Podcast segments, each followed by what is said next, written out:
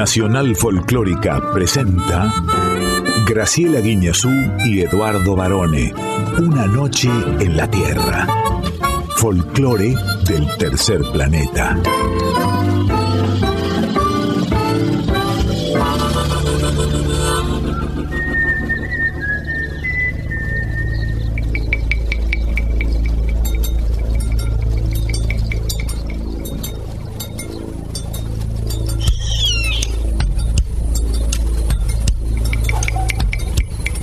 Ya es medianoche. Y el aire vibra con los sonidos de un planeta que respira música. Y así comienza nuestro viaje. Sol de los arenales. Regada en sangre de un bravo saihueque. Grito que está volviendo en su desbocado otro pehuenche. El cielo la honda noche se oye del viento la cenata.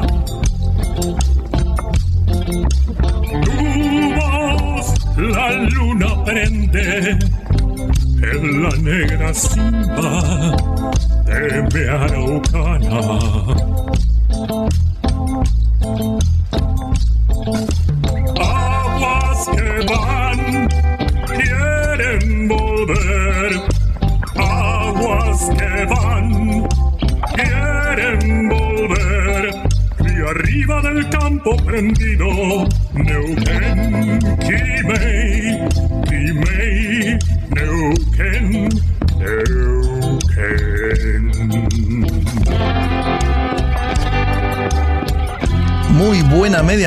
Muy buena madrugada, tengan todas, tengan todos.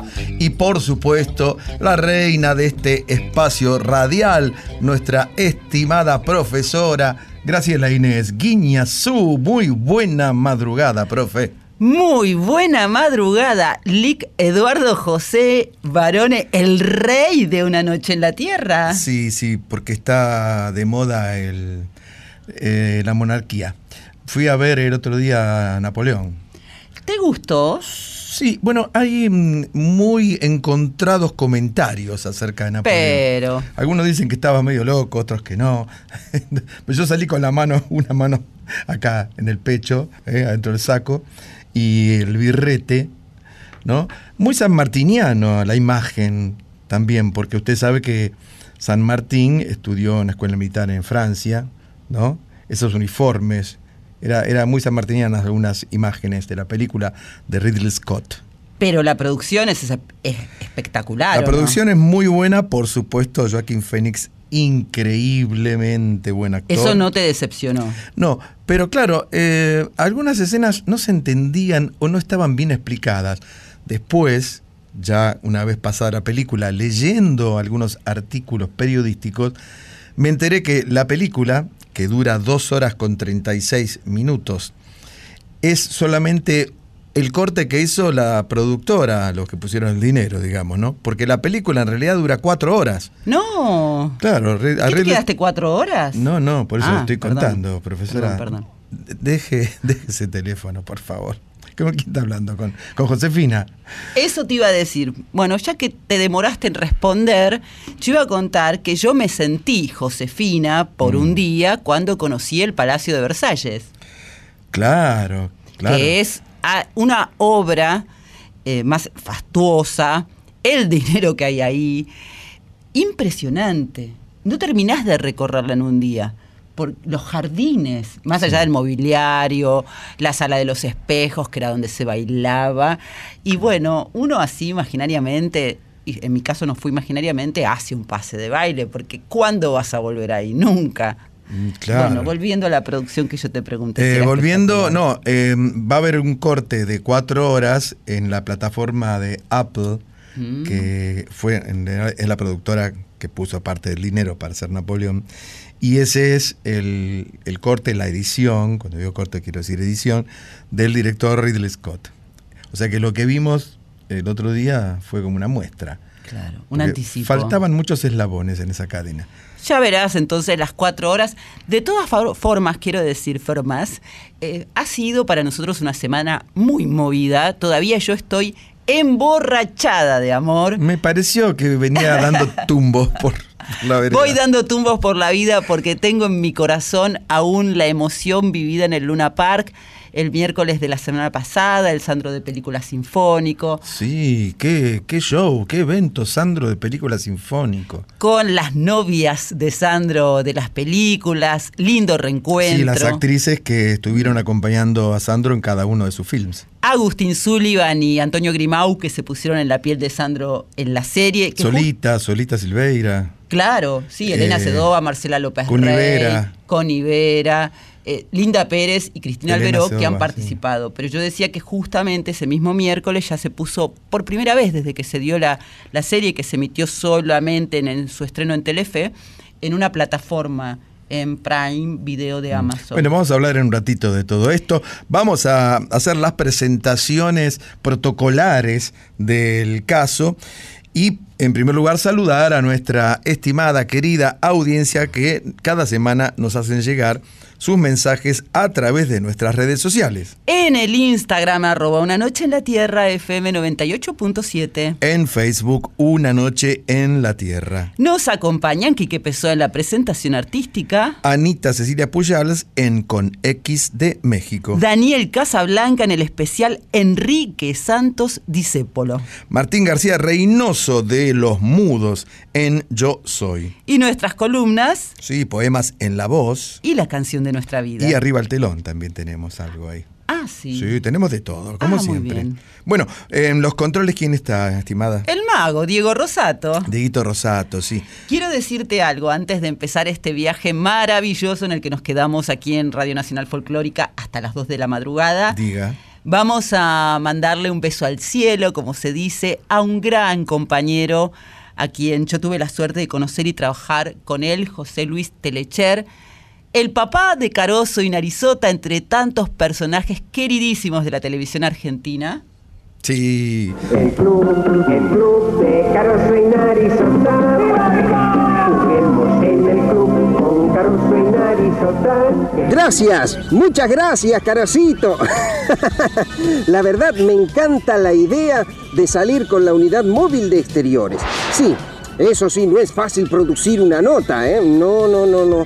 Y también tuve que hacer los mandados que me pidió Chanchín. Ya pasé por el mercado, compré la bolsa de papa, batata. Siempre llegaba José Luis con su hermana Patricia, que le mandamos un beso enorme también, a Crónica TV con un bolsito en donde guardaba a Caroso y Norisato, que eran quienes Claro. presentaban las noticias. Así que un recuerdo para él. ¿Y usted los veía cuando manejaba sus títeres? Claro, era muy lindo porque se estaban ellos- los muñecos a la altura de la mesa de noticias porque Héctor Ricardo García, el creador de Crónica TV, había decidido que fueran los muñecos los que presentaran las noticias de la tarde a la hora de la leche. Entonces José Luis estaba acostado literalmente en el piso y la mano extendida con su muñeco y Patricia, que era quien movía a Caroso, porque las dos voces las hacía José Luis. José Luis era titireteo, Ah, entre otras cosas. Y, y también estaba ahí en el piso. O sea que si vos entrabas al estudio veías a los muñecos y a ellos dos acostados. Bueno, Nos quedamos entonces hasta las 2 de la madrugada aquí en Radio Nacional Folclórica FM 98.7. Y como la música hace sonreír al mundo, ya mismo comenzamos nuestro viaje que nos va a llevar en este mismo momento a Santiago del Estero y a Córdoba. Qué lindo.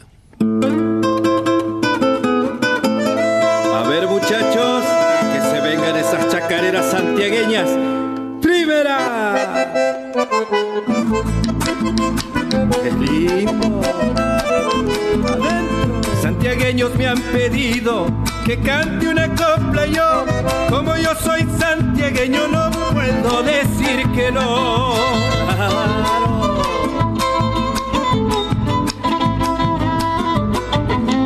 Allá voy a ver si puedo, voy dudando si podré, truena y no sabe llover. Cierto, cierto.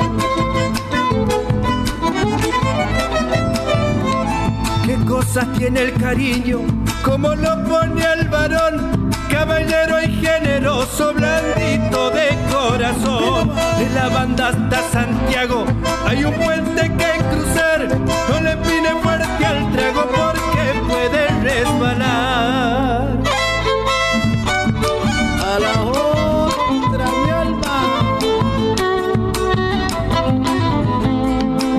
Qué tiene mi voz, que suena tan destemplada, como si en ella anduviera el alma de la vida.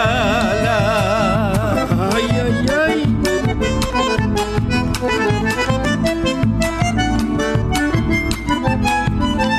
Porfiando por alcanzar los tonos de mi guitarra, que naca del grito macho que sube por mi garganta. Que se eduque lo más.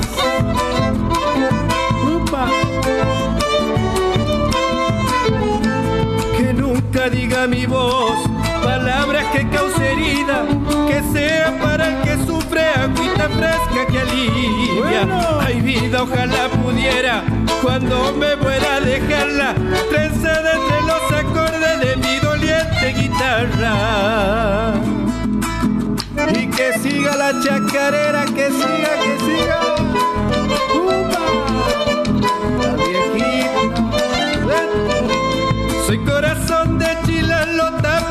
En la tierra dura.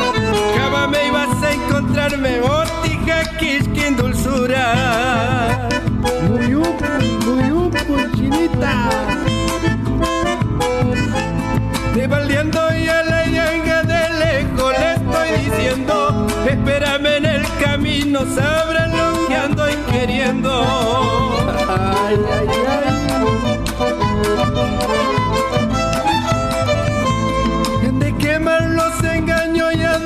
Chamuscar mi vida, pero yo reviento y copla como flor de maipichinga. Chacarera ñaupa, ñaupa vieja como los dolores, pero yo te siento nueva, nueva como mis amores. Y garrotealo ese bombo chango meta, no se quede, no se quede. Eso. Chaca y banta y ser. Muy adentro el corazón donde palpita la vida, siento como un comezón, ay ser mi prenda querida. Y cómo se luce ese mocito, no se ve aquí, no se ve aquí. Cuando paso por tu rancho muy cerca y la madrugada, machadito y con alójate y cantar una vida. La ultimita, la ultimita, mi alma. Antes de dormirme debajo un cielo nublado y al pensar en tus ojitos vi todo el cielo estrellado. Saca y manta de antes soy le he traído esta chacarera a bailarla alguna vez, pero no una vez cualquiera. Ah, sumas tus unquish. Lindo un bailado, che. Estábamos escuchando a Nelson Albarracín, es un cantautor y músico santiagueño, pero radicado en Córdoba, por eso usted decía que el viaje era a Santiago y a Córdoba. Bien criollito nomás, así se llama como ha hecho él este compilados en donde escuchamos cuatro chacareras al hilo, varones. Sí, chacarera de mis pagos, chacarera para mi voz, la ñaupa ñaupa y chacay manta. Albarracín, como vos decías, está radicado en Córdoba hace muchísimos años, pero lleva el corazón santiagueño para todos lados. Presentó hace poquito el single Cenizas de Amor, que es un chamamé canción que nació, él dice, en tiempos de pandemia, pero que cuenta además eh, sus vivencias en su pueblo, como dice él, donde se crió con mucha música y donde se entremezclaban el chamamé, la chacarera, la canción, la samba y todo ese espíritu bien santia- santiagueño y carnavalero. Y Profesora querida, ¿y qué, perdón? Festivalero. Festivalero, exacto. Voy a invitarla ahora a viajar a un lugar muy lindo, nada menos que a Valparaíso, en Mm, Chile. sí. ¿eh? Porque, ¿qué vamos a escuchar acá? Canción quechua. Pascuala Iliabaca con fauna.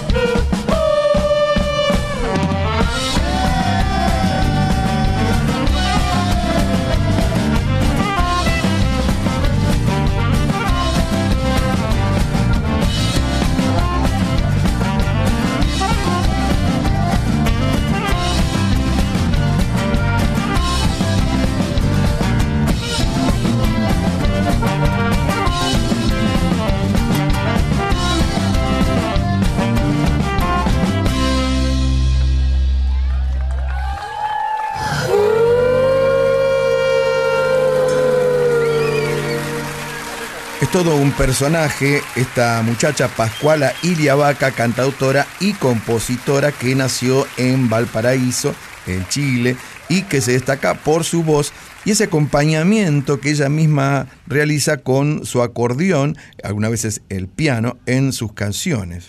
Canción Quechua es una preciosa versión de un poema muy lindo de Gabriela Mistral que Pascuala musicalizó, o sea, la parte de los arreglos musicales le corresponden a ella y además ella está acompañada por la banda Fauna.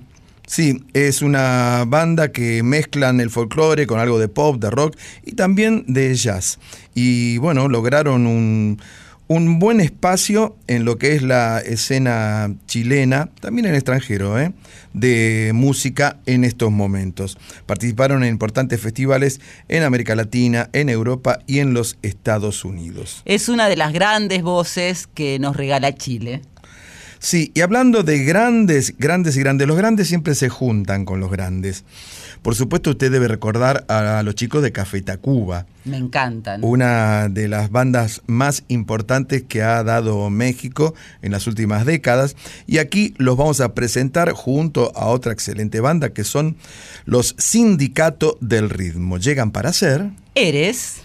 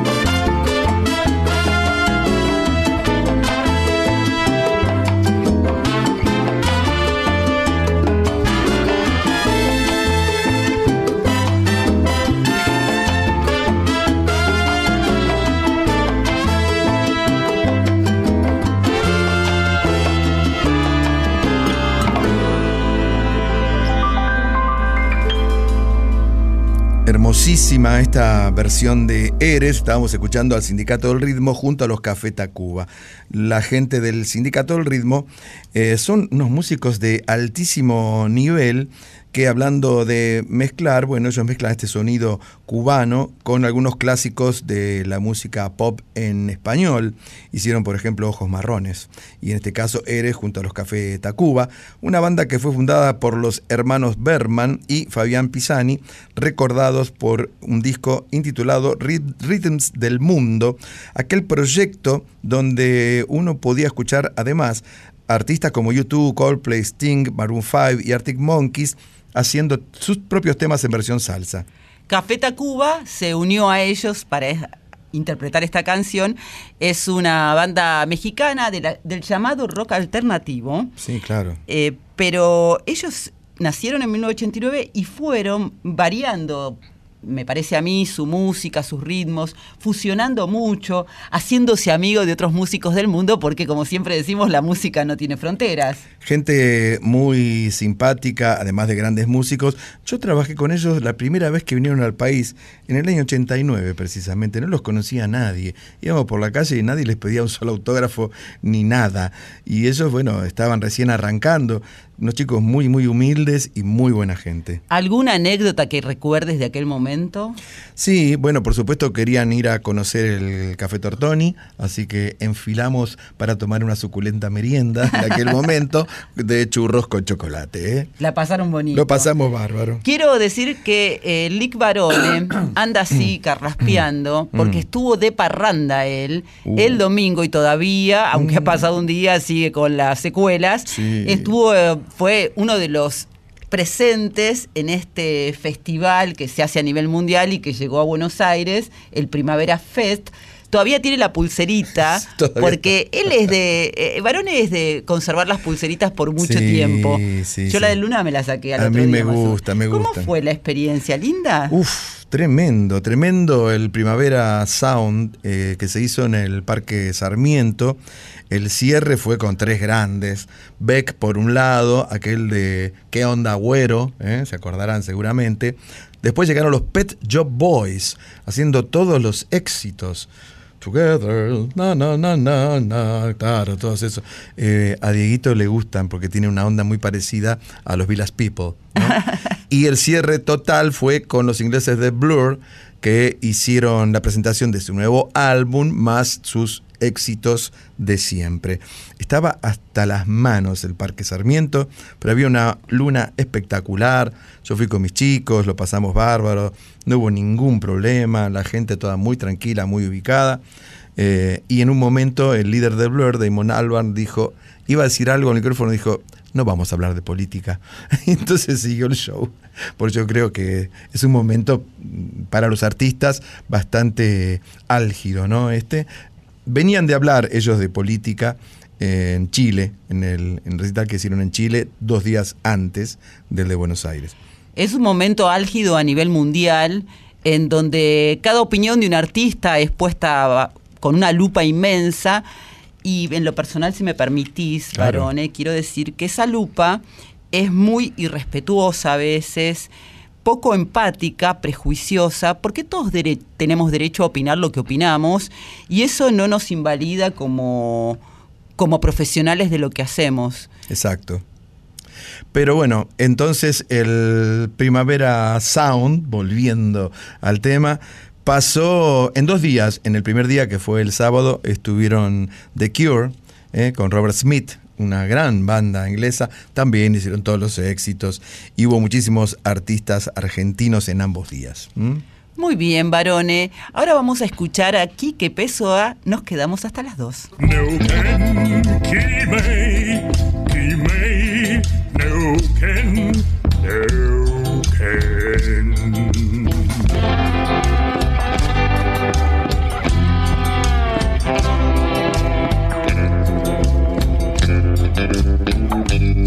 Una noche en la Tierra, folclore del tercer planeta, con Graciela Guineazú y Eduardo Barone.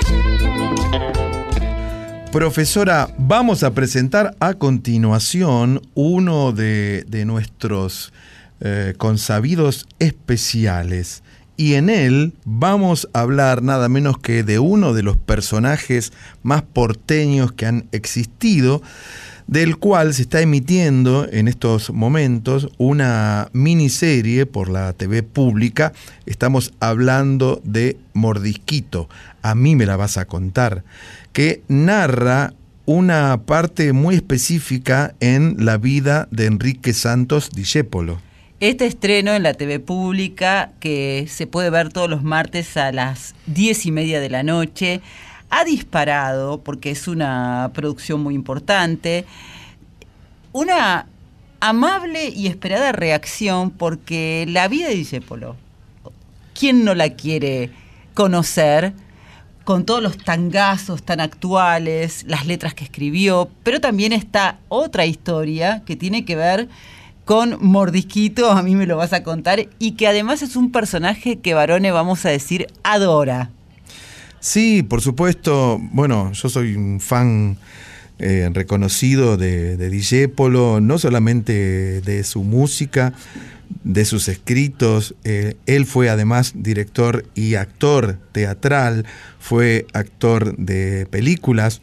Por supuesto, la más reconocida fue El hincha, donde él hacía de un fanático, un hincha de fútbol, que como la película era en blanco y negro, no se sabía cuál era la, de qué club era la camiseta que él tenía puesta.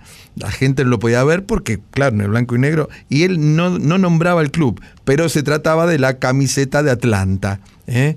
Entonces, eh, en esta película, dirigida por, por Julio Romero, hacía un papel realmente entrañable unos meses antes de morir, cuando ya estaba bastante enfermo Enrique. Pero volviendo a Mordisquito, fue un personaje radial por encargo, ¿eh? que él generó, que él dibujó de la nada, como, como esas grandes creaciones que le salían en su mente brillante, y refería a un personaje determinado que luego se lo conoció de la mano de Aldo Camarota como el famoso gorila. Sí. ¿eh? O eh, eh, este, el medio pelo argentino que decía Jaureche, por ejemplo, ¿no? Esas personas que se quejan de que, por ejemplo, no ha- escasea el té, ¿no? Entonces dice, pero no hay té de Ceilán. Pero entonces le contestaba eh, Santos dice por amor disquito, te quejas de que no hay té de Ceilán, pero tus hijos que antes olían por turno la nata de la leche, ahora van a la escuela con la vaca puesta, por ejemplo, ¿no? Esto era en, en los en las primeras eh, en los primeros momentos de la presidencia del general Perón en Argentina y el programa Mordisquito se emitía desde este mismo edificio, nada menos que con la voz fantástica, súper reconocible del flaco o el narigón, como le decían a Dice por sus amigos. Para destacar es que los últimos años, justamente su vida, este poeta, dramaturgo, actor y tantas cosas más, se convirtió en la voz, en una de las voces de la radiofonía argentina, y de eso trata esta serie estrenada en la televisión pública. ¿Y quién hace de Mordisquito Dijépolo? Sí, nada menos que Daniel Casablanca, uno de nuestros grandes actores. Seguramente eh, algún oyente recuerde a Casablanca porque él era uno de los integrantes de Los Macocos, un grupo teatral, unos comediantes, humoristas muy, muy simpáticos, muy creativos, que comenzaron su derrotero en los años 80 en Buenos Aires actor, director y docente de teatro en la Escuela Casablanca, que es su escuela de teatro. Hace mucho tiempo que se viene preparando para interpretar a Enrique Santos Discépolo. Eh, de hecho, él estrenó después de investigarlo y tratando de reflejar la figura y el pensamiento de este gran artista, Discepolín, Fanático Arlequín, que es una pieza de su autoría. Sí, y de, de, él y de su mujer también. ¿eh? Y la estrenaron en plena pandemia, como no había posibilidad de hacerlo en un teatro, en su propia casa. Entonces iban los amigos y ahí estaba Casablanca haciendo de Discepolín, por supuesto. Pero si le parece bien, profesora, vamos a escuchar qué tiene para decirnos Daniel Casablanca acerca de este gran personaje que fue Discépolo. Es histórico, es, romántico, eh, representa a, toda una época de nuestro país y, y, habla de la grieta que hoy, digamos, siempre creo que Discépolo es moderno. ¿no? Siempre ha sido moderno. Eh, era un adelantado, me parece, a, a, a su época y, y es, una, es un prisionero de la, de la grieta y creo que también por eso de, de los gobiernos que van alternando no es lo suficientemente conocido como debería ser.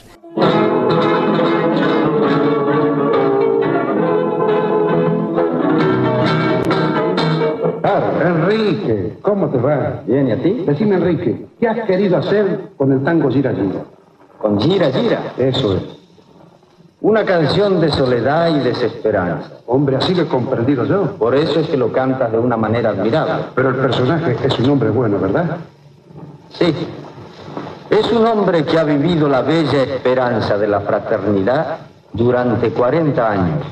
Y de pronto, un día, a los 40 años, se desayuna con que los hombres son una fiera. Pero dice cosas amargas. Carlos, no pretenderás que diga cosas divertidas un hombre que ha esperado 40 años para desayunarse. ¡Pum!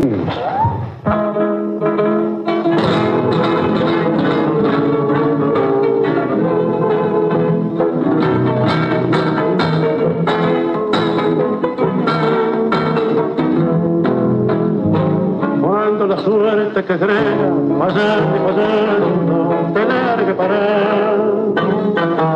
Cuando esté bien la vía, sin rumbo desespera.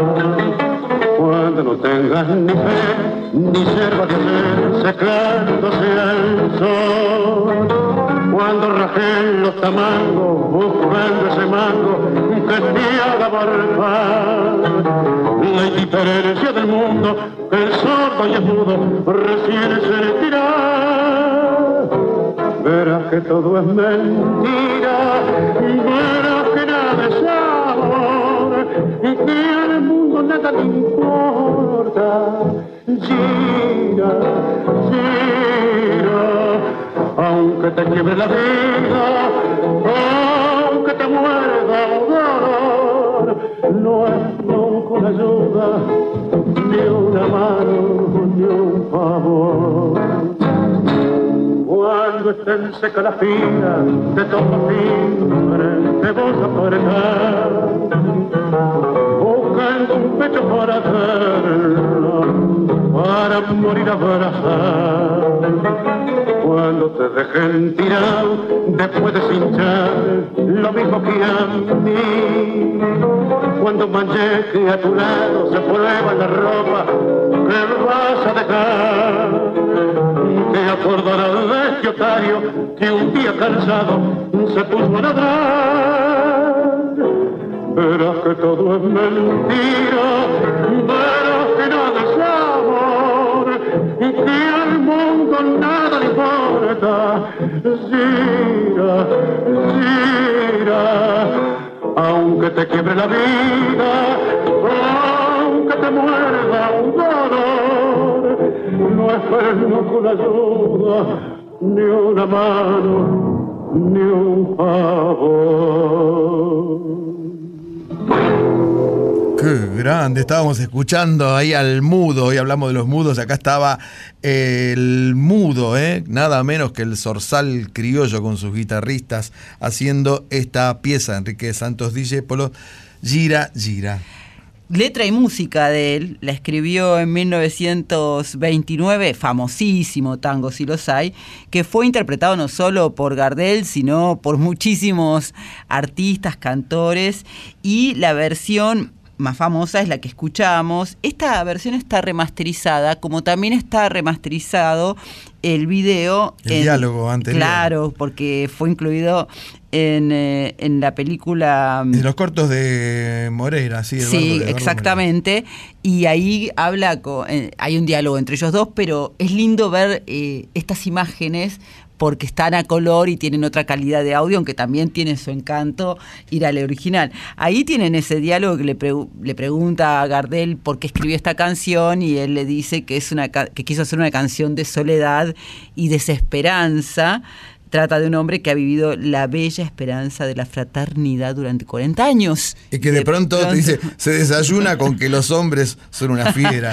Claro. Me gusta cuando Gardel le hace pum, le tira- le hace como un sí, y tiene también su historia porque Gira Gira debió cambiar en algún momento parte de su letra. Sí, no, parte de su letra y el título, porque en el marco de una campaña que había iniciado el gobierno militar del año 43, se obligó a suprimir el lenguaje lunfardo. Entonces, Gira Gira tuvo dos títulos alternativos. Uno fue Camina, Camina y el otro fue, mejor todavía, Dad vueltas, dad vueltas. ¿Y cómo sería cantando la varones? Claro, dad vueltas, dad vueltas, verás que todo es mentira. Y camina, camina. Verás que nada es amor, al mundo nada le importa. Camina. Camina, camina. No tendría nada que ver. Bueno, Daniel Casablanca, como dijimos, ha sido un Espera, estudio... espera, una, una cosita Sí. más. Eh, Gira Gira, perdón, Gira Gira fue estrenado no por Carlos Gardel, sino por Olinda Bozán. Sí, ese dato lo omitimos eh, cuando hablábamos de, de- acerca de las versiones que había, pero es cierto, varones. Olinda Bozán, que era eh, la capitana en la película de Sandro Muchacho.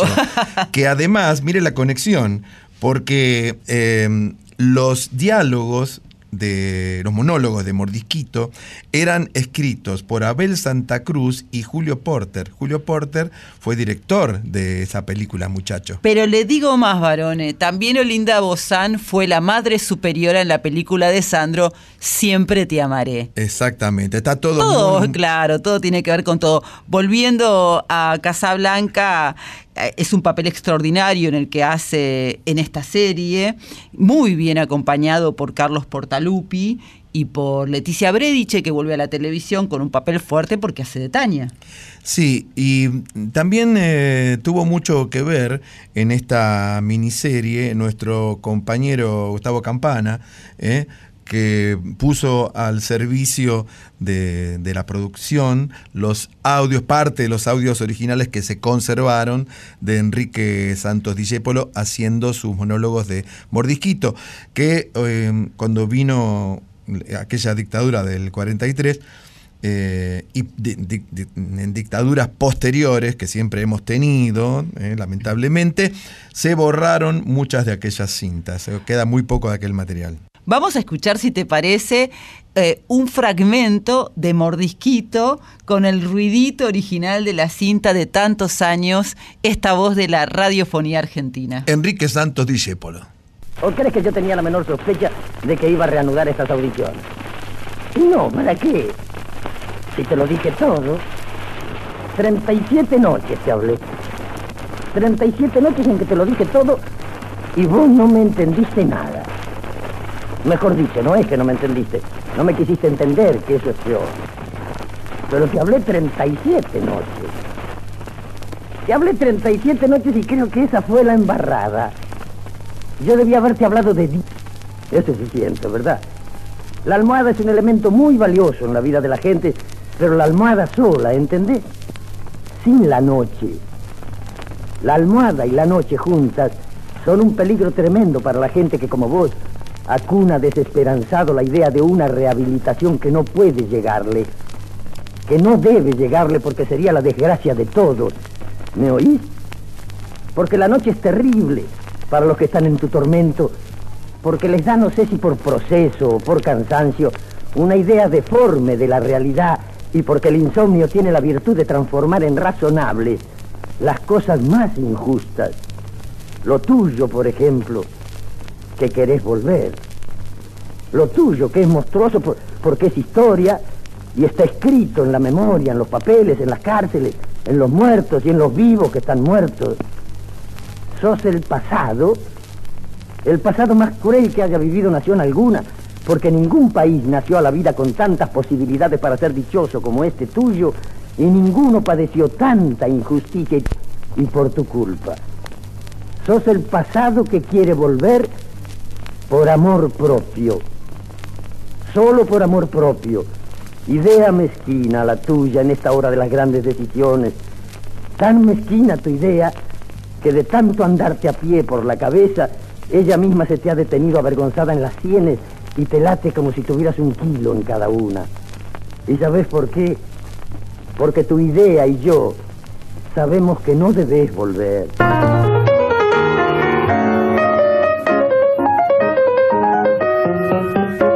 Que el mundo fue y será una porquería, ya lo sé.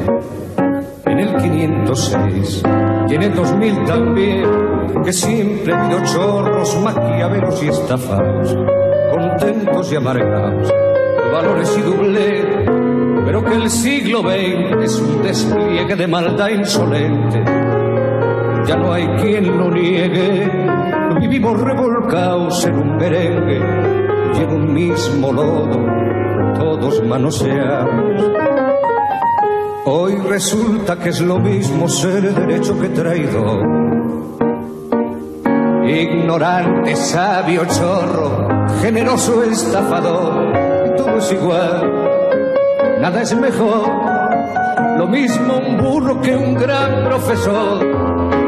No hay aplazas ni escalafón. Los inmorales nos han igualado, que vive en la impostura, que otro roba en su ambición. A lo mismo que sea cura colchonero, rey de bastos, cara dura o polizón.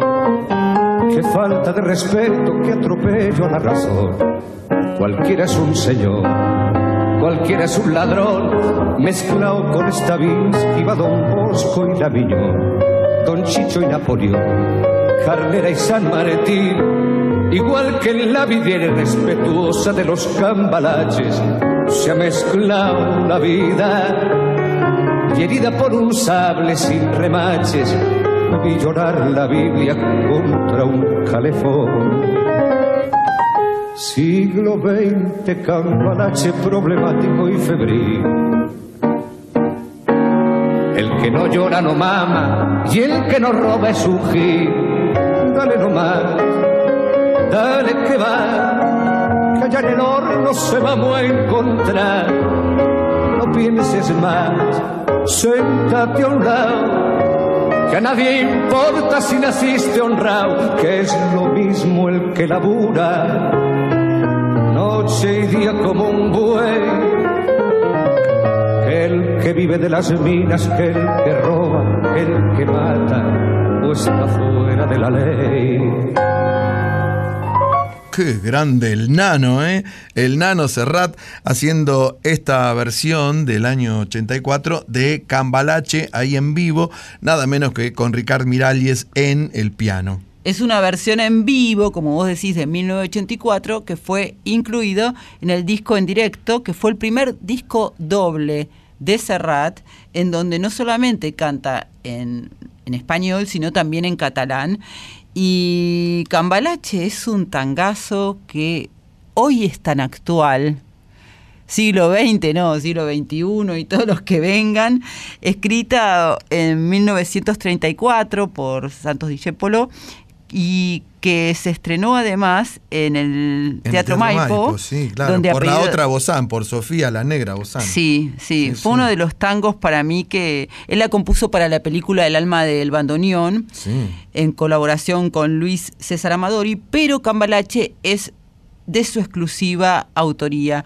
A mí es un tango que siempre me conmueve escucharlo y esta combinación con Serrat me parece deliciosa. A mí me gusta mucho Serrat y a él él gusta mucho de Argentina, con lo cual solamente una sensibilidad como la suya puede adueñarse con tantas versiones que hay y ofrecernos lo que acabamos de escuchar, ¿no? Sí, Cambalache originalmente dicen que fue compuesta durante la década infame a la que denuncia en, en su letra de alguna Claro, en el manera, ¿no? 29. Exactamente. Y a partir del año 43, por supuesto también en el marco de esa campaña de censura para eliminar el lenguaje lunfardo, cayó en la volteada Cambalache, por supuesto la censuraron para su difusión radiofónica y esas restricciones continuaron al asumir el gobierno constitucional de Perón y en 1949 los directivos de SADAIC le solicitaron al administrador de correos y te-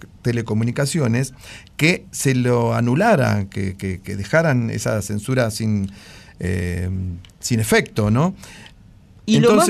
Ah, perdóname. Sí. pero eh, fue sin resultado. Obtuvieron entonces una audiencia directa con Perón que se realizó el 25 de marzo del año 49 y el presidente afirmó que ignoraba la existencia de esas directivas, así que inmediatamente Perón dejó sin efecto la censura sobre el lunfardo y sobre Cambalache. Resulta que Cambalache, por eso le damos la importancia, que también podría haber sido la canción de nuestra vida, pero es parte de este especial, eh, fue escrita en un contexto, como vos decías, la década infame, denunciando los males de la sociedad y todo lo que nos, se nos venía encima, la Biblia y el calefón, pero se transforma en un tema universal inmediatamente y por eso se aplica a cualquier país del mundo, a cualquier rincón del mundo ha tenido su propio cambalache y bueno, menciona próceres también hoy, estábamos hablando de Napoleón Claro. y San Martín, eh, algunos personajes reales y otros fic- ficticios, por supuesto, ¿no? Sí, volviendo a Mordisquito, los monólogos originales de Enrique Santos Discépolo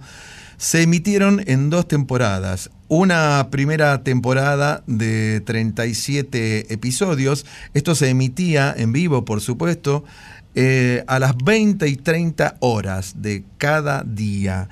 La segunda temporada solamente pudo hacer dos dos monólogos porque ya estaba realmente muy enfermo Discépolo y falleció unas pocas semanas más tarde. Pero decía, por ejemplo, algo así.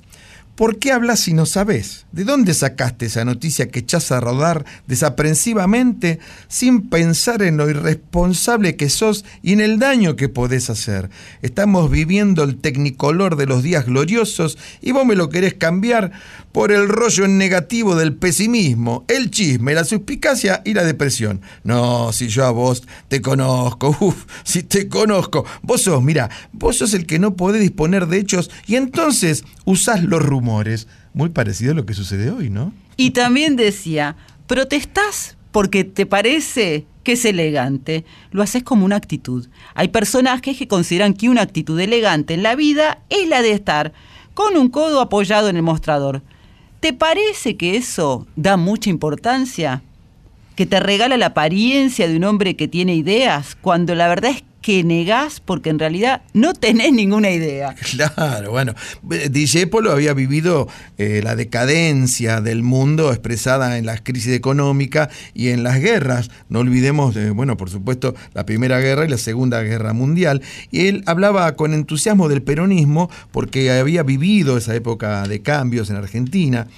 Enrique supo ser un intérprete del sentimiento de las mayorías populares, profe, que habían visto transformadas sus vidas y el paisaje cotidiano gracias a las políticas sociales y distributivas del Estado bajo la administración peronista.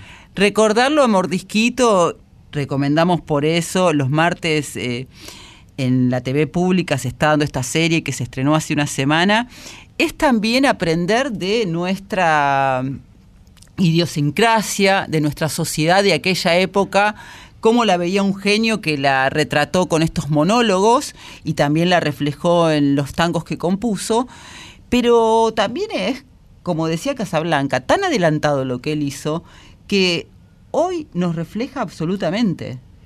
Sí, por supuesto.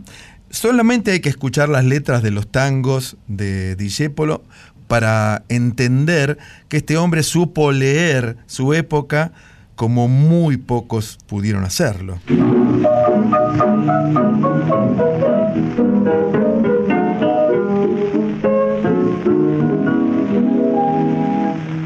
sola, vané, descangallada, la vista madrugada, salir del cabaret. Dos cuartas de cogote y una percha en el escote, bajo la nueva, chueca, vestida de bebita, ceñida y coqueteando su desnudez. Parecía un caso de pluma, mostrando al compatriar el cuero picotear.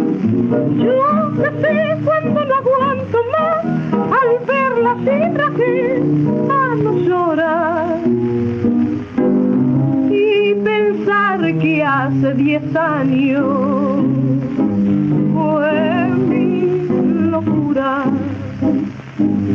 y llegué hasta la traición por Hoy es un cascajo fue la dulce metedura donde yo perdí el olor.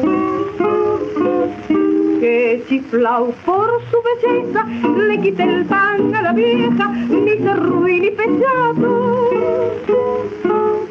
Que quedé sin un amigo que viví de mala fe me tuvo de rodillas sin moral y un mendigo cuando se fue. Nunca soñé que en la vería en un requieja y tan cruel como el de hoy mire si no es para suicidarse que por este cachivache sea lo que soy. Viera venganza la del tiempo que le hace ver desecho no que un amor. Y se encuentra mi hecho tanto mal que si lo pienso mal termino envenenado Esta noche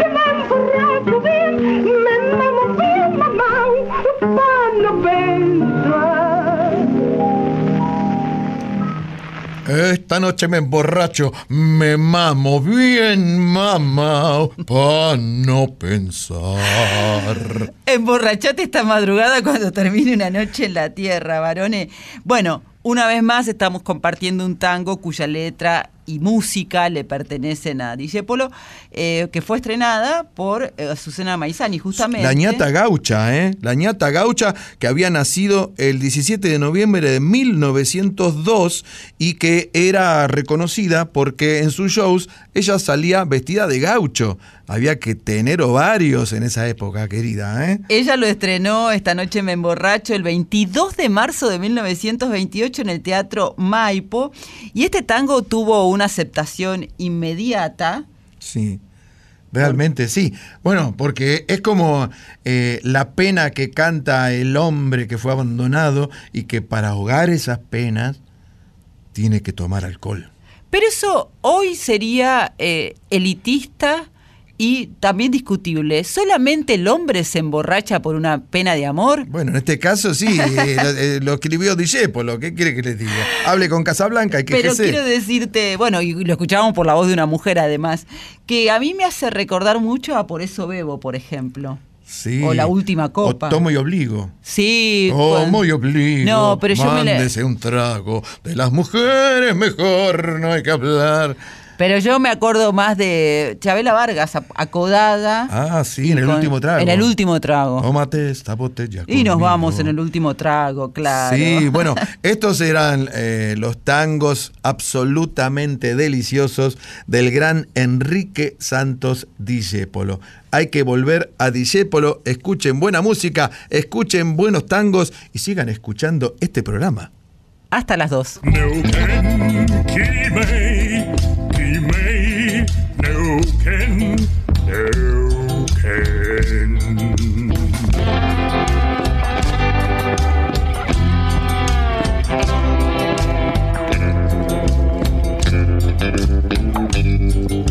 noche en la Tierra, folclore del tercer planeta, con Graciela Guineazú y Eduardo Barone.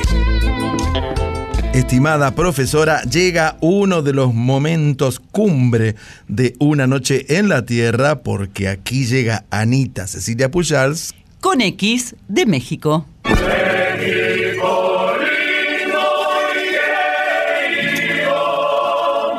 Hola, hola, ¿cómo están mis amigos desvelados, madrugadores de Una Noche en la Tierra? ¿Cómo están? Hola Edu, hola Graciela. ¿Cómo están mis adorados y generosos amigos? Espero que bien. Y bueno, hoy tengo un tema que lleva al otro. Y el primer tema, que es el que va a llevar al otro, es el, el que, a ver, uno dice, bueno, el mariachi lo tiene que interpretar un mariachi mexicano, ¿no? La música de mariachi. Eh, el tango, bueno, pues el tango es de los argentinos, no puede interpretarlo nadie más. En fin, hay como, como un prejuicio de, mm, de decir, bueno, es que el mariachi tiene que ser mexicano, el tango, la orquesta de tango tienen que ser argentinos, y a veces no es así. Y me acordé de alguna vez que, mm, que estuve en Cuba y escuché un mariachi cubano que era impresionante, impresionante, impresionante el nivel de interpretación, bueno, los cubanos son muy buenos músicos, pero digamos, ver un mariachi todo conformado por negros, por cubanos negros, así grandotes, así con el traje además negro, alguno por ahí, el cantante tenía un traje blanco, era rarísimo, pero eran buenísimos. Después en los festivales internacionales de mariachi que se llevan a cabo en Guadalajara cada año, son muy reconocidos y a veces han ganado, digamos, estos concursos mariachis alemanes, suecos. Y por ejemplo, sé que en Roma hay un mariachi que se llama Romatitlán. Eso me encanta. Y bueno, no nos vayamos tan lejos. En la Argentina, el mariachi Sol Azteca, conformado con puros argentinos, es el único mariachi mencionado en el Museo del Mariachi y el Mezcal y el Tequila, en la Plaza Garibaldi, nada más y nada menos, el lugar emblemático de los mariachis. Así que bueno, pues como dicen, no cantan mal las rancheras. Y esto me lleva al segundo tema, que es el son jarocho. Es otro de los, de los géneros que a mí, a mí por lo pronto, de, los géneros folclóricos mexicanos, del folclor mexicano, es quizá el que más me gusta. El son jarocho, este, este son que es propio de Veracruz y que allá por 2009 un grupo de argentinos encabezados por Lautaro Mersari se dieron a la tarea de investigar, de acercarse al son jarocho. Le estoy hablando de 2009. Todo, eh, digamos, pasaba y sigue pasando por la Escuela de Música de Avellaneda. Y fundaron un grupo que se llamaba Alegrías de Apeso. Las alegrías son, es un dulce de amaranto. Y cuando uno dice de apeso es que las vendían de apeso en la calle. Por eso se llamaba Alegrías de Apeso. Este grupo fue evolucionando. Es un grupo además que, que intenta también explorar todas aquellas raíces que conectan el folclore mexicano, argentino y colombiano, porque había colombianos en su, en su formación y sigue habiéndolo. Así que de 2009, eh, Alegrías de Peso se fue transformando a Soneros del Calamaní. Calamaní es una, es una, es una palabra eh, del, del, eh, es una región de Veracruz. Y, mm, y, fueron conformando Soneros del Calamaní. Con Alegrías de Peso sacaron un disco, con Soneros del Calamaní ya tienen un segundo disco que se llama El Ala del Sombrero. Y mm, bueno, obviamente pandemia y dificultades y demás, pero ahora vuelven a presentar este folclore maravilloso. Perdón, yo digo folclore, digo folclore un poco a fuerza porque es una palabra a la que no estoy habituada. Pero ellos se vuelven a presentar en su casa, lo pongo entre comillas, porque el Café Vinilo siempre fue la casa de ellos. Antes estaba ahí en Palermo, pero ahora se mudaron a Estados Unidos al 2300. Y bueno, el próximo sábado 2 de diciembre vuelve Soneos del Calamaní a los escenarios. Son siete músicos que interpretan los instrumentos clásicos del son jarocho. Eh, más algunos agregados, eh, eh, por ejemplo, como el cajón, el marimbol, en fin, también son in instrumentos de origen africano que también se aplican a folclore o folclore de otros países de Latinoamérica. Así que ellos tienen un, además de interpretar el son jarocho tradicional, que lo hacen una maravilla, tú cierras los ojos y escuchas son jarocho. Eh, eh, lo, lo, fusionan con folclore de otros, eh, de otros lugares de Latinoamérica. Y es una maravilla, es una gozadera. Así que si pueden ir, vayan a ver a los soneros del Calamaní, les va a encantar estos músicos, cantantes, porque además muchos de ellos cantan, sobre todo Lautaro que es amigo de la casa, y, y, vayan porque es hermoso, hermoso, hermoso, es, es un sonido puro, es un sonido cuidado, cuidado, ellos tienen mucho cuidado en sus presentaciones. Y bueno, no se lo pierdan, la verdad que me da mucho gusto poder hablar de ellos y decir que, que bueno, pues también fuera de México se hace un folclore mexicano y latinoamericano maravilloso. Y por supuesto, no me había olvidado, pero bueno, lo dejé para el final.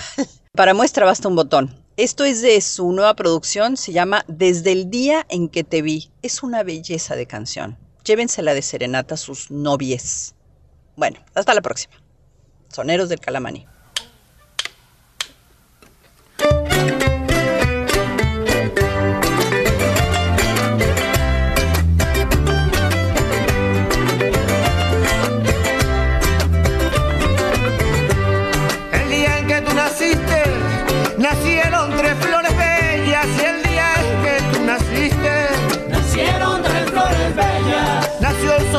La luna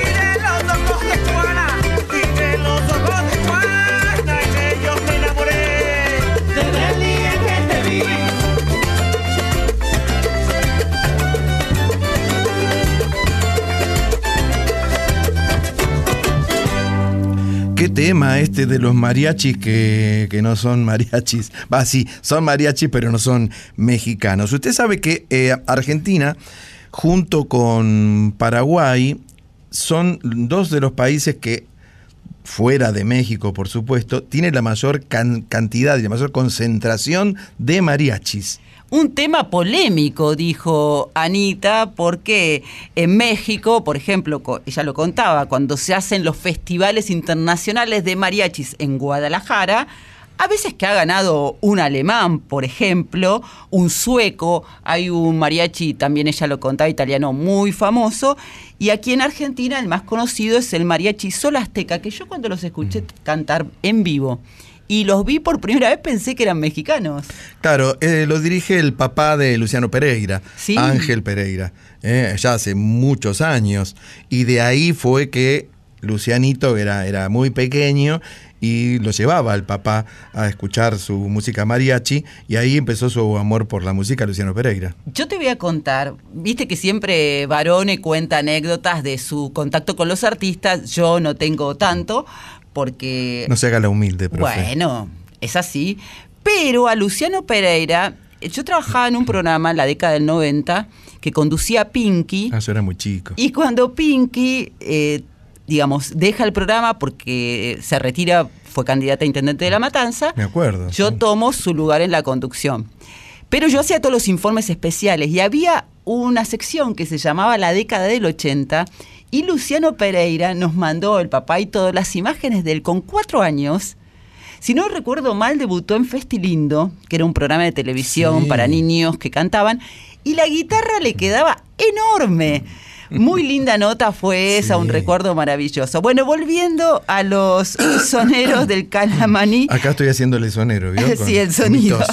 A mí me has- eh, cuando los escuchaba recién en Desde el día en que te vi, me hicieron acordar un poco a Juan Luis Guerra, tengo que decir. Es verdad, sí, sí. Muy bien, muy bien su oído musical. Bien entrenado, tiene razón. Sí, me, y como soy fan de Juan Luis Guerra, soy y, ta- y fan. también tiene algo de Carlos Vives en algún momento. Sí, ¿no? también algo de Carlos, de Carlos Vives, que a su vez tiene algo de Juan Luis Guerra, porque todo tiene que ver con claro. todo. Pero muy lindo lo que, lo que escuchábamos.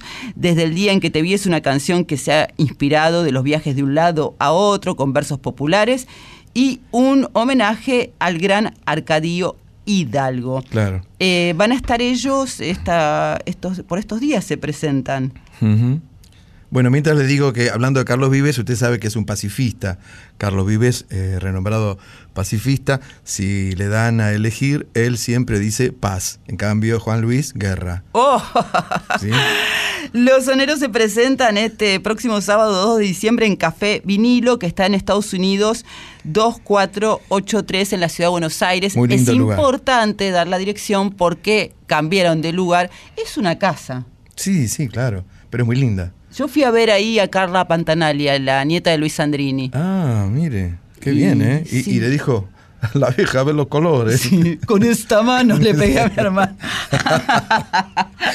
sí. Bueno, eh, no, decía esto, que mm, en Paraguay generalmente, Paraguay es como una usina de mariachis, no se sabe por qué, pero están por todos lados los mariachis paraguayos, llegaron por supuesto en su momento a la Argentina, hay mm, eh, mariachis paraguayos hasta en Chile, y yo recuerdo que en una época tocando con la banda mía, con los hombres lobo, tocábamos mucho en casinos y en bingos.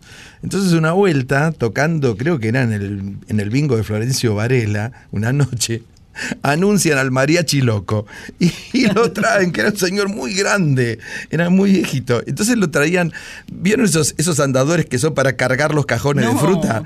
Lo traían ahí como una especie de momia, era muy gracioso. Y lo pusieron en el escenario y dijeron el mariachi loco. Y cantaba el señor con una voz muy finita. Y la gente le gustaba porque era muy conocido el mariachi Los loco. mariachi te dan alegría, esa es la realidad. Cuando vos viajas, si vas a México, salen de, de- la, de la tierra.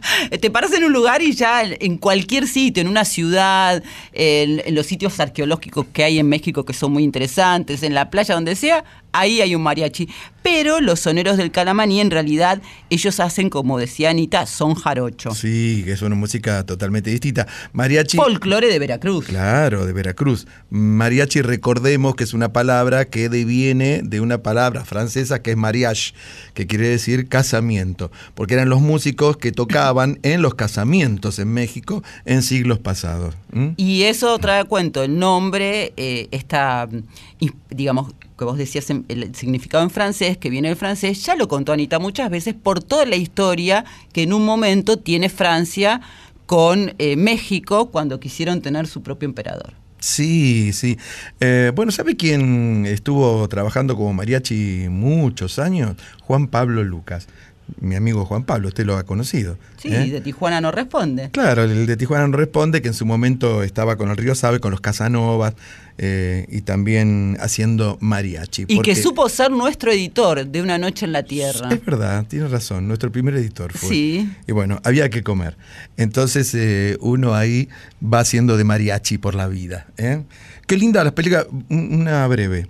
Eh, hay una película que fue la primera película exitosa, digamos, localmente exitosa, del director Robert Rodríguez, que es el gran socio y parceiro de Quentin Tarantino. Robert Rodríguez, que se llama El Mariachi. Es una película increíble, es una película de acción tremenda, que él la hizo solamente con 60 mil dólares, pero claro, como no tenía dinero para pagarle a actores y actrices, eh, la filmó con la familia y con los amigos. Esa primera versión del mariachi para mí es extraordinaria, porque después llegó el dinero de Hollywood Exacto. y Antonio Banderas hizo su propio mariachi. Pero la primera versión tenía Era el encanto mejor, de, de, ¿viste? Del famoso hacemos con lo que hay, pero creativamente. Tiernísima esa película. Eh, Era un poco violenta igual. Antonio Banderas. En una parte. Claro, eh, trabajaba también Quentin Tarantino, que hay una escena muy graciosa que él entra a un bar y cuenta un chiste, ¿eh? y ahí lo surten a balazos, y trabajaba Salma Hayek, Sí. que era la y chica. Banderas cantaba. Y Banderas cantaba la canción del mariachi, por supuesto. Claro. ¿eh? Todas las mujeres estaban enamoradas de Banderas en ese momento, ¿eh? y de su hijo el banderín. Bueno. ¿Cómo estamos esta madrugada? ¿Cómo estamos, varones? profesora? Estamos tan bien que vamos a presentar ahora otra de nuestras insignes columnas. Aquí llega. Yo soy. Yo soy.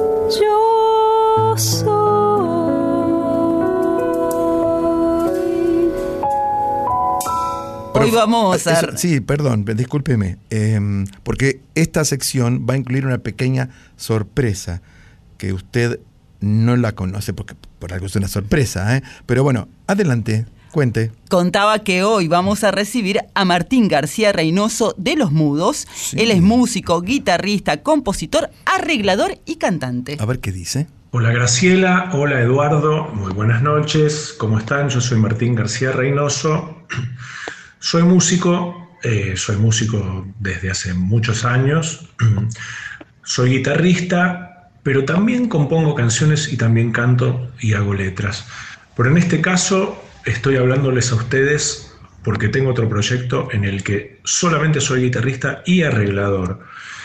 Es un proyecto que tiene que ver con interpretar de otra manera canciones que me gustan a mí y a dos amigos con los que tengo el grupo. Este grupo se llama Los Mudos. Y lo que hacemos es precisamente algo instrumental, por eso se llama Los Mudos, porque no cantamos, pero lo que tenemos es una, una manera de abordar canciones que nos importan emocionalmente, yo lo diría así por lo menos, con un arreglo diferente al original, como que lo que nos interesa es que esto sea original, eh, por lo menos el arreglo, ya que la composición no es nuestra. Y bueno, la verdad que no todas las canciones tienen una, una manera fácil de encontrar otro arreglo, muchas veces hay que buscarlas, muchas veces abandonamos canciones que nos gustan porque no encontramos un arreglo que sea original o que sea diferente a la, a la canción original, y eso es un poco la búsqueda de este grupo que se llama Los Mudos. Es decir, es una especie como de viaje musical, em- emocional, yo diría, no nostálgico, que nos lleva como por diferentes lados de nuestra cultura musical, como si fuera una especie de curaduría, yo diría. Eh, bueno, este grupo eh, que se llama Los Mudos, yo lo tengo, lo armamos en el año 2017 con mi socio Gonzalo Córdoba, que también es guitarrista, yo lo conocía de él en el año 2010, eh, formamos parte de la banda de Vicentico. Y cuando este trabajo tuvo un impasse, que fue como el año más o menos 2016, nos decidimos armar un grupo los dos porque nos llevábamos bien, nos hicimos amigos y nos entendíamos mucho musicalmente. Somos como dos guitarristas como de diferente estilo, ¿no? Quiero aclarar que somos guitarristas de guitarra eléctrica, los dos. Originalmente rockeros que fueron como, no cambiando, pero fueron ampliando un poco su paleta.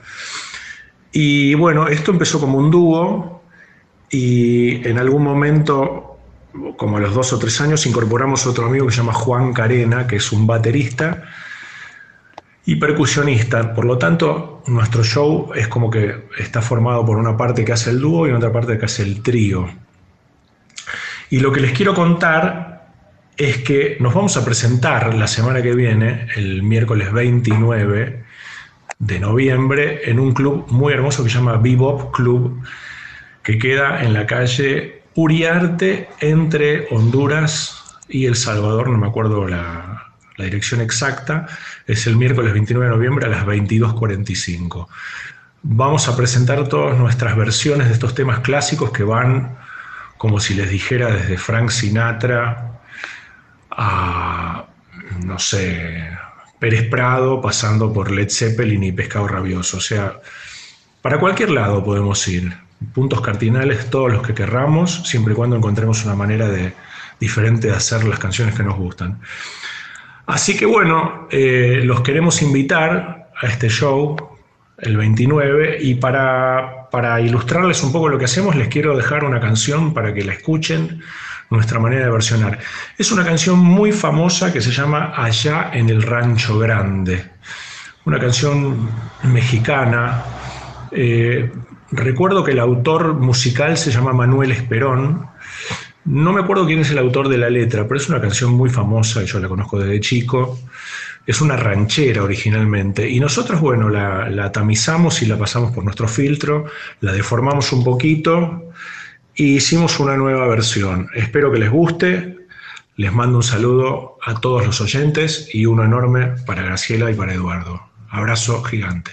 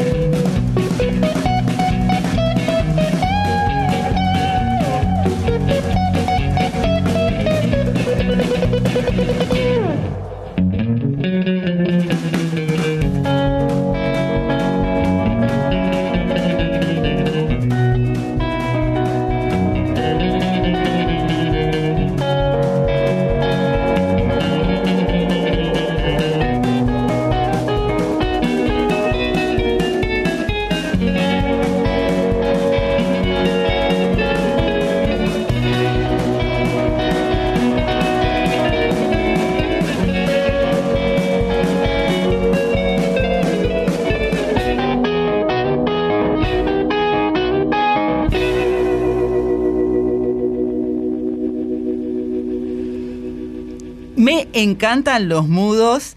Eh, gracias Martín por contarnos todo este proyecto que nació hace muchos años y que tiene que ver con la fusión de, de los ritmos y de las músicas, de grandes clásicos. No siempre eh, pueden elegir todos los que le gustan, pero de lo más variado Sí. y como indica el nombre, es solamente instrumental en este caso porque Martín ha participado de otros grupos también. Seguramente y tiene muchas influencias de lo que se llama música twang.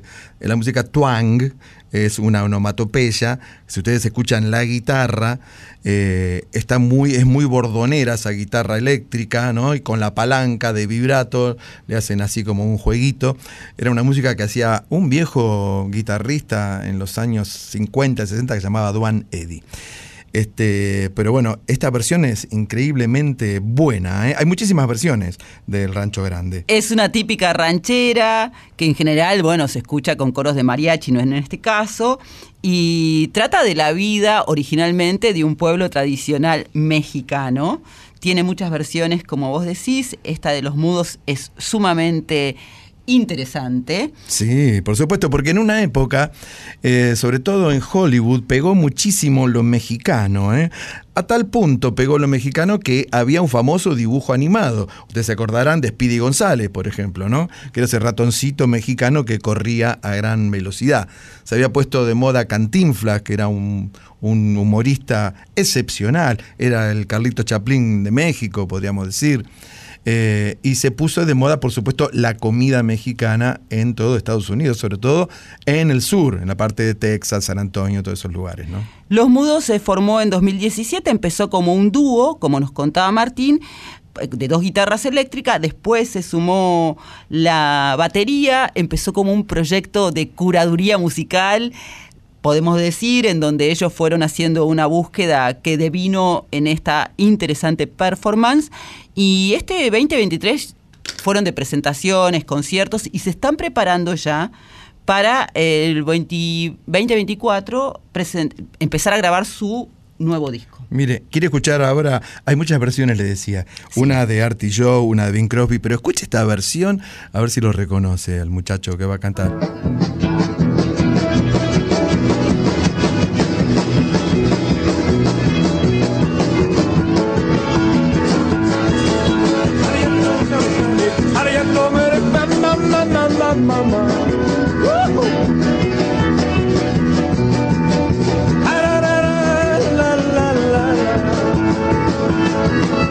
Ariel Rancho Grande, que alegre merecía. Que alegre merecía, que alegre merecía, que merecía.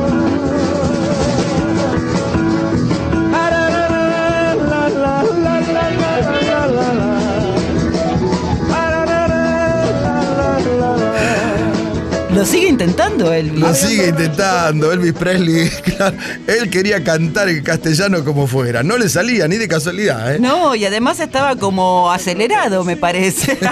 Sí, sí, sí. Me quedo con la versión de los mudos que se presentan en concierto con esta música lindísima que hacen, sumado al arte visual que le ponen a cada presentación. eh, eh, mañana, mañana 29 de noviembre. Sí, también yo quiero decir. Perdona, en Vivo Club. En vivo, sí. Sí, en Uriarte, 1658, en la ciudad de Buenos Aires, 11 menos cuarto de la noche.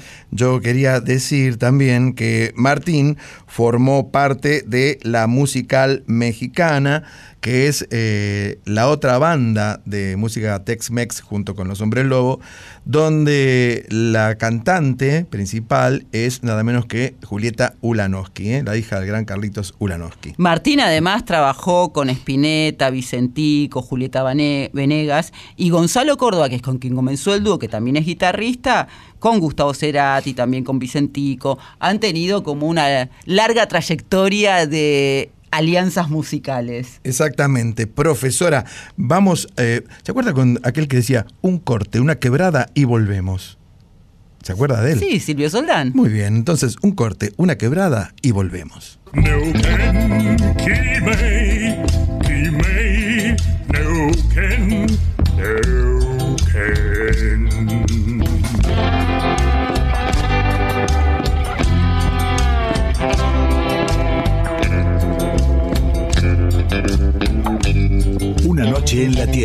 Folclore del tercer planeta con Graciela Guineazú y Eduardo Barone. Profe, qué bien que lo estamos pasando en esta madrugada compartiendo la música, compartiendo las secciones y también el humor y la onda que siempre le ponemos en este programa. Tanto es así, estimado Barone, Ujú. que ahora te propongo Mm, te propongo. Que te acomodes bien, Sí. que te relajes, que disfrutes. Pero me voy a dormir. No, Ah. no te vas a dormir. te prometo que no. Sí. Porque esta sección que es relativamente nueva y nos encanta, Uh, la canción de nuestra vida, hermoso. nos va a alegrar todo el día martes, te Por aseguro. supuesto. Aquí llega entonces. Hubo un tiempo en el que todo nos nombraba. Yo soñaba con canciones inmortales. Escribo junto a ti la canción de nuestra vida. Escribo junto a ti la canción de nuestra vida. Bueno, profesora, este es un espacio muy, muy sentimental, emocional e incluso tiene algo de nostálgico, porque son aquellas canciones que nos han marcado por alguna circunstancia en particular. A mí sí tengo que decir por qué, porque hay una combinación maravillosa entre el autor, que es el mismo que la canta, y el lugar, que es una esquina. Claro, porque aquí llega Jaime Ross para hacer... Durazno y convención.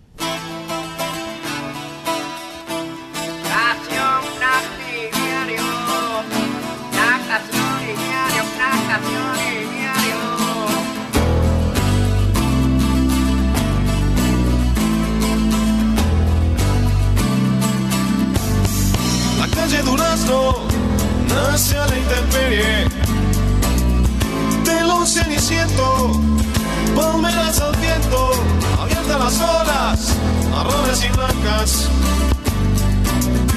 De la playa chica Que muere en el gas La calle Durazno Muere sin saberlo. Cuando se ilumina Toda de lila En pleno diciembre A la hora más lenta. La siesta obligada Del vida, la vida como siempre dura, la noche como siempre oscura, por la calle Convención. El mismo, el mismo taconeo absorto, los giros del paseo corto de la calle Convención.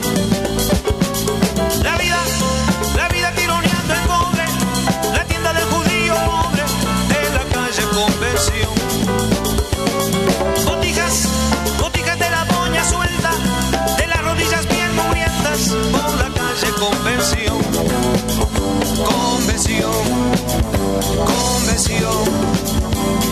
La calle Durazno atraviesa dos barrios de chata figura, de amarga dulzura, Sosur y Palermo, rivales y hermanos que cruzan Durazno, camino del mar. Cándome, cándome tucada, paseándose por la bajada de la calle Convención.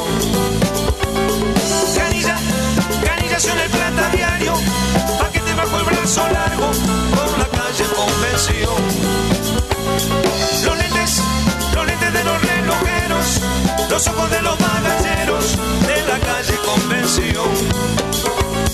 Y un día, un día te veré contento, el día que te viento de durazno y convención. Convención, convención, convención.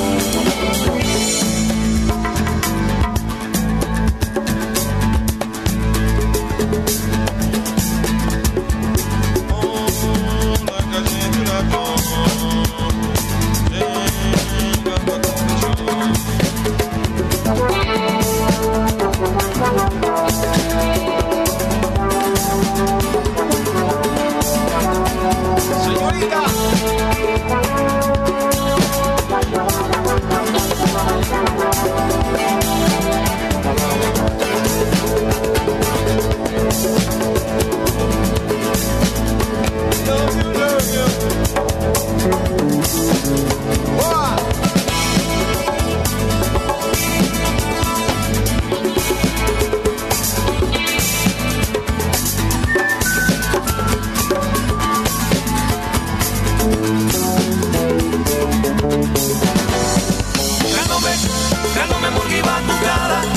paseándose por la bajada en la calle Convención. Los perros, los perros de los bichicones, durmiéndose por los rincones en la calle Convención. Baldosas, hace años, recuerdo que me hicieron daño por la calle convención. Y un día, un día te veré contento, el día que te abrace el viento, de durazno y convención. Y convención, y convención.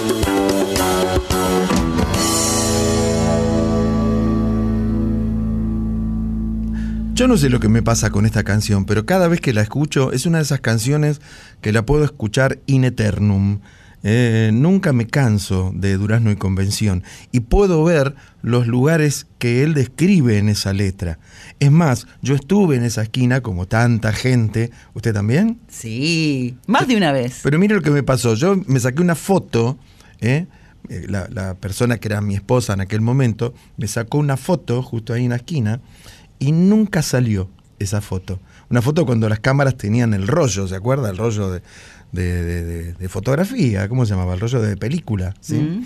Nunca salió, por algún motivo. ¿eh? El fantasma de Durazno y Convención que pulula por allí en las, en las noches es Barone. Qué linda la poesía de esta letra. Es que en realidad, eh, lo cuenta, él la incluyó en su disco Mediocampo, probablemente es la mejor canción de ese disco y ese disco es el mejor de Ross, que es de 1984. Él dice que, que describe el barrio donde se crió. Es un- una esquina hoy turística, quien va a Montevideo pregunta por Durazno y Convención. Es una esquina muy fea, en verdad. No tiene nada de lindo. Eso iba a decir, ¿No? no, en realidad no tiene nada de nada, vos llegás ahí y no ves nada, pero no hay que ver nada ahí, varones. Lo que tenés que hacer es cerrar los ojos, acordarte de la canción de Jaime Ross Sí. e ir imaginándote junto a Jaime Ross lo que él vio en otros años en esa esquina. Y bueno, eso es lo que, lo que hice yo. Llegué, cerré los ojos, ha- había una baldosa levantada justo No. y me caí de, de bruces. No, no. Jaime estuvo en junio de, de este año en nuestro país, que ya hacía ocho años que no cantaba en Argentina, y antes del recital que dio en el Luna Park, no fue el único que dio, pero esto lo declaró antes, preguntado sobre qué le sucedía a él cuando cantaba este himno uruguayo y de Latinoamérica y rioplatense, Esta es una canción, perdón, ¿eh? Eh, que son dos canciones en una. Sí. Por supuesto. Jaime hace la voz de Durazno y Jorge Vallejo hace la voz de Convención, que es como la parte más murguera y candombera ¿no? Mm. del tema. Él lo que decía, bueno, cuando le preguntaron, es que cuando la canta, cada vez que la canta, intenta recordar el olor a pasto del campito donde jugaba la pelota, eh, la realidad de lo que él vivía y cómo se abría el barrio y se veía el mar. Eh, para él la esquina era muy, muy bonita. Ahora, aclara Jaime Ross, esto que contábamos, hay un edificio espantoso que se hizo en la época de los militares en Uruguay, que tapa absolutamente todo eso que él describe en esta canción. Y es interesante porque justamente donde está ese edificio, por eso es que uno cuando va no lo encuentra, estaba el campito donde él jugaba, al fútbol, claro. A mí me gusta mucho una estrofa, voy a tratar de recordarla como es, que dice, la calle Durazno muere sin saberlo, cuando se ilumina toda de lila, a la hora más lenta, la siesta obligada del jacarandá. La siesta de veranos, ¿no? Que nuestras viejas nos obligaban a dormir en verano, che, a dormir la siesta. Yo no, nadie quería dormir la siesta cuando era chico. La siesta obligada del jacarandá, ¿por qué? El jacarandá florece en verano y la siesta es obligada en verano porque hace mucho calor, entonces la gente solía dormir la siesta. En aquel tiempo, cuando Jaime Ross era pequeño, en la intersección de Durazno y Convención, él contaba que vivió entre telos, quilombos, inmigrantes, malvivientes, lingeras y obreros, pero abrazado al inmenso amor de su mamá Catalina, y que se mezclaba todo en ese ambiente, decía él, que para lo vivía como increíblemente pacífico, que nunca tuvieron un problema, que había códigos y que tenía compañeros de colegio cuyas madres eran prostitutas, por ejemplo, y todo era en esa esquina que sucedía y que estaba caracterizada por la paz, la amabilidad, la cordialidad, el vecindario. Jaime contaba que, bueno, en esa época había códigos, dice. Yo tenía compañeros de colegio cuyas madres eran eh, prostitutas y, y dice, cuando llegabas a convención, el barrio se abría y se veía el mar. Era una esquina muy bonita. Ahora hay un edificio horrendo que se hizo en la época de los militares que tapa todo. Claro, ¿no? lo que yo de- contaba recién, claro, bueno, Edu lo estaba diciendo textual en las palabras De de, Jaime. de Jaime, por supuesto, es una de las más famosas canciones de Jaime Ross y para no solamente cumple con los requisitos de la música popular uruguaya, sino también que mete algo de lunfardo. Sí, sí, y claro. tiene más de un ritmo. Por supuesto, cuando habla de, de los perros del conventillo, ¿no? Y, y de los relojeros que había en esa cuadra, en esa calle. Eh, para mí esta es una canción, si yo tuviera que elegir una canción que pinta de cuerpo entero lo que es Montevideo, pero más allá de su geografía, el sentimiento que a uno le provoca Montevideo, sin duda, es Durazno en Convención. Y a diferencia de lo que dice en la canción, esa calle nunca muere porque justamente la inmortalizó el gran cantautor uruguayo. Sí, hay una versión muy linda en, en vivo en el Teatro Solís, con un solo de Fatoruso, eh, increíble, de Huguito Fatoruso, increíble, eh, muy en un estilo, tocando el acordeón, muy en un estilo bandoneonístico de Piazzolla. Es el solo que mete ahí Fatoruso. Una versión hermosa, casi le diría más linda que la original. Esta versión que escuchamos es remasterizada. Barone, ahora te propongo, ¿trajiste la pajarita? Sí, por supuesto, mire. ¿Sabés qué es la pajarita? Bueno, bueno, bueno. El moñito del smoking, Ah, sí, sí, sí. El moñito, claro. ¿Cómo no voy a traer el moñito? Lo traje porque aquí llega para todos los corazones sensibles poemas en la voz.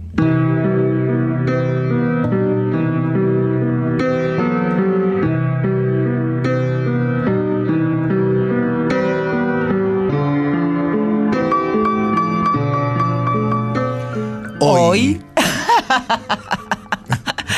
Canción por la. eh, Espera, vamos a decirlo. Varone, tenía que decirlo yo porque Ah. empezás vos. Ah, bueno, Entonces, muy cuando bien. empezás vos. Anuncie, lo. Digo, lo digo yo. Y cuando yo empiezo yo, lo decimos, por favor. Vamos de vuelta.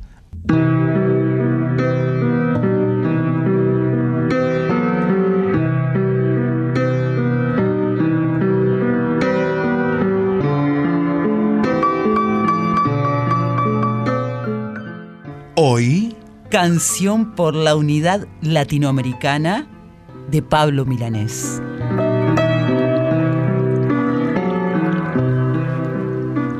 El nacimiento de un mundo se aplazó por un momento, un breve lapso del tiempo, del universo, un segundo. Sin embargo, parecía que todo se iba a acabar, con la distancia mortal que separó nuestras vidas. Realizaron la labor de desunir nuestras manos y a pesar de ser hermanos, nos miramos con temor. Cuando se pasaron los años, se acumularon rencores, se olvidaron los amores, parecíamos extraños. Qué distancia tan sufrida, qué mundo tan separado. Jamás se hubiera encontrado sin aportar nuevas vidas. Esclavo por una parte, servil criado por la otra, es lo primero que nota, el último en desatarse. Explotando esa misión de verlo todo tan claro, un día se vio liberado por esta revolución. Esto no fue un buen ejemplo para otros por liberar. La nueva labor fue aislar, bloqueando toda experiencia. Lo que brilla con luz propia, nadie lo puede apagar. Su brillo puede alcanzar la oscuridad de otras costas.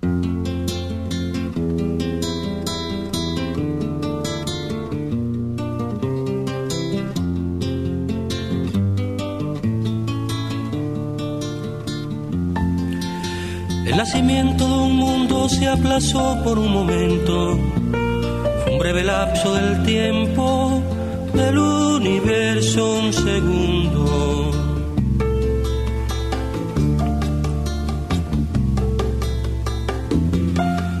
Sin embargo parecía que todo se iba a acabar, con la distancia mortal que separó nuestras vidas.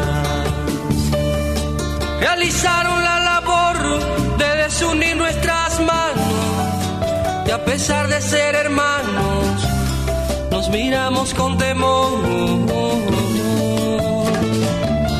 Cuando pasaron los años, se acumularon rencores, se olvidaron los amores, parecíamos extraños. Tan sufrida, qué mundo tan separado. Jamás hubiera encontrado sin aportar nuevas vidas.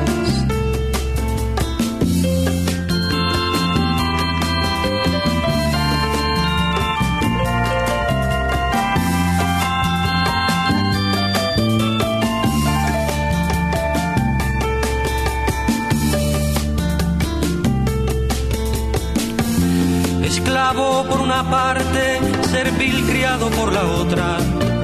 Es lo primero que nota, el último en desatarse. Explotando esta misión de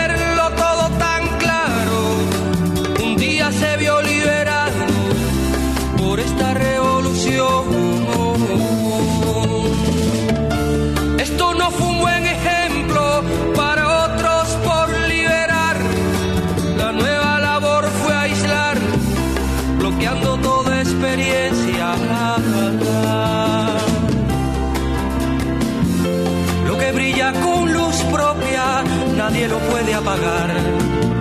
Su brillo puede alcanzar la oscuridad de otras costas. ¿Qué pagará este pesar del tiempo que se perdió? De las vidas que costó, de las que puede costar.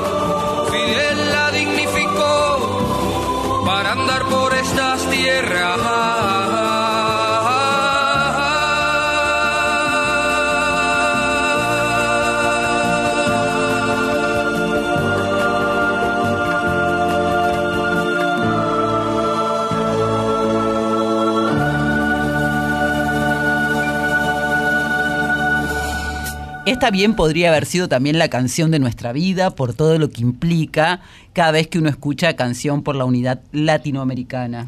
Sin duda. eh, en realidad yo esta canción la descubrí hace muchos años, no por Pablo Milanés, sino por Milton Nascimento, porque está incluida en su disco doble eh, Clube da Esquina. Y ahí la cantan Milton y Chico Huarque.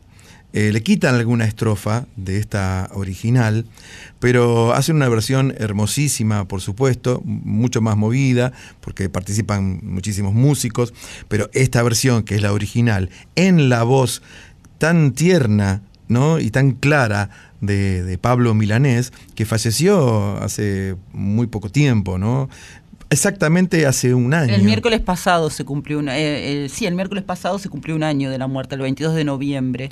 uno de los en pilares, Madrid. uno que en Madrid, claro, uno de los pilares de la nueva trova cubana, junto con Silvio Rodríguez, pero que tienen sus herederos, ¿no? En, en Kelvis Ochoa, en De Sermer Bueno, en, en La hija, en Aide Milanés. que canta precioso. Que canta precioso. Y que además eh, pudo terminar este año también el disco homenaje a su padre. Precioso disco en donde ellos dos juegan a cantar y lo bien que hacen. Sí, esta versión, la original que acabamos de escuchar de Pablo Milanés, tiene la grandeza de las cosas simples, porque está tocada muy, muy simple con una guitarra, hay un coro femenino que ahí acompaña, hay una batería que entra, algún bajo por ahí, pero no tiene ningún tipo de maquillaje, no hay artilugios, acá no está el autotune eh, que se usa tanto ahora, no hay sampler, no hay nada, y sin embargo uno escucha esta canción y se le eriza la piel, profe. Es una de las canciones que durante los 80, sobre todo, se mm, fueron como banderas latinoamericanas, porque además nombraba a grandes próceres, en, la- en la canción las nombra Milanés, que en la versión de, de Caetano Veloso están, no están incluidos. Habla de Bolívar, de San Martín, de, De Fidel. de Fidel Castro, Claro. y esa parte fue suprimida en esa versión que vos canta- contabas recién. Pero en realidad sí, Pablo siempre le ha cantado a la lucha, a los amores, a la pérdida de los amores.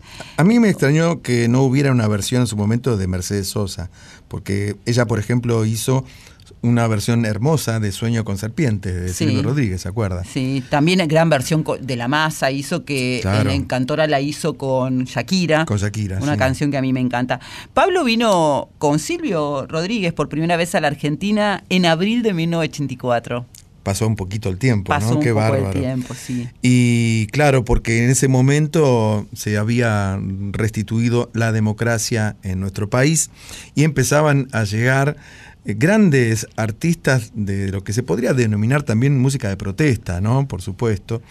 Y, y eran muy bien recibidos en un país que había sido censurado, enmudecido y maniatado durante la dictadura militar. En aquella primera visita dieron 14 conciertos en el Estadio de Obras Sanitarias y quedó un registro de aquellas noches eh, en el disco doble en vivo en Argentina donde participaron entre otros León Gieco, Víctor Heredia, el Cuarteto Supay, César Isela, Piero, Antonio Tarragorros.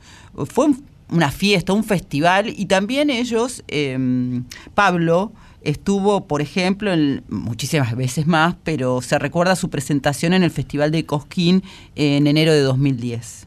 Eh, Pablo Milanés nació el 24 de febrero de 1943 en Bayamo, que por entonces era la provincia de Oriente y después de la revolución iba a ser la de Granma. Se formó Milanés, más allá de algunos años en el Conservatorio Musical, con los sones de los viejos trovadores, ¿eh? y con esa influencia que nunca dejó de cultivar, compuso un tema que se llamó Mis 22 años. Para muchos, ese fue el germen de lo que sería la nueva trova cubana.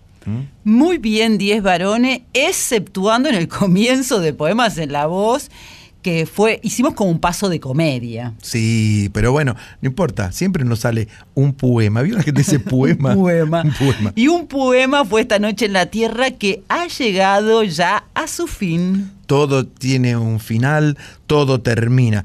Me voy a ver ahora, eh, eh, en esta semana creo, ¿no? En el Astral, no, en el Broadway va a estar Ricardo Soule con Box Day haciendo, por supuesto, presente este tema. Ah, bueno, pero qué lindo Sí. plan que tenés, planazo, varones. Obvio.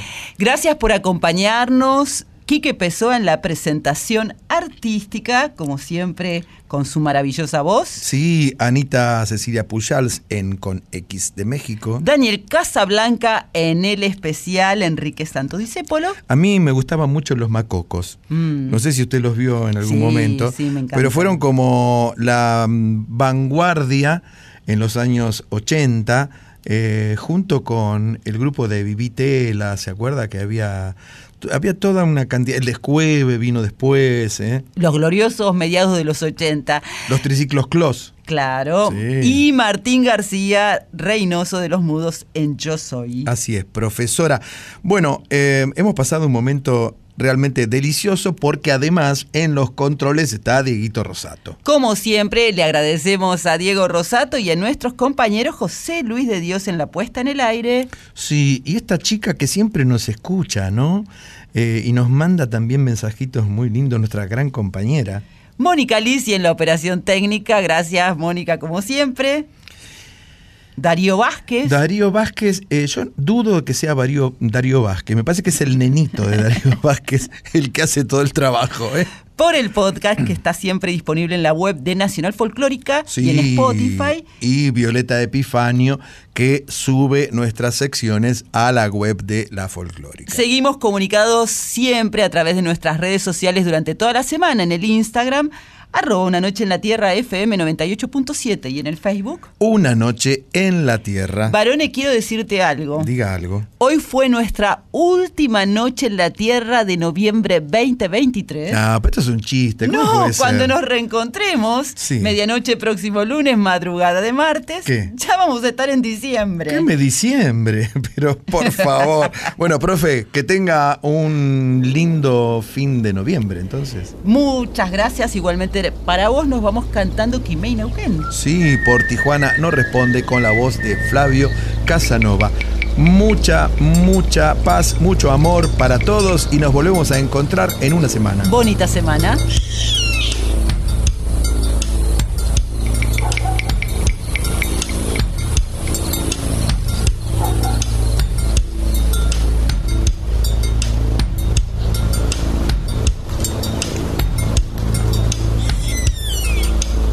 Sol de los arenales,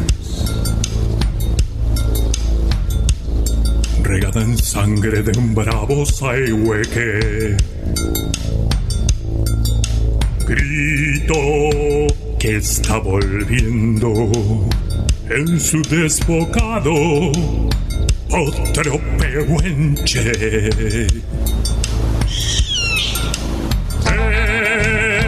Cielo la honda noche.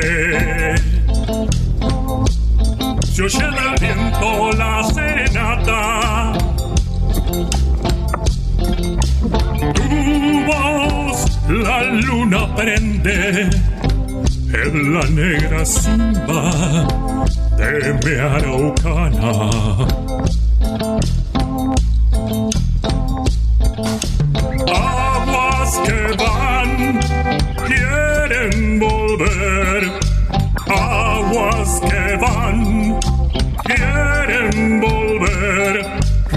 arriba del campo prendido Neuquén Quimei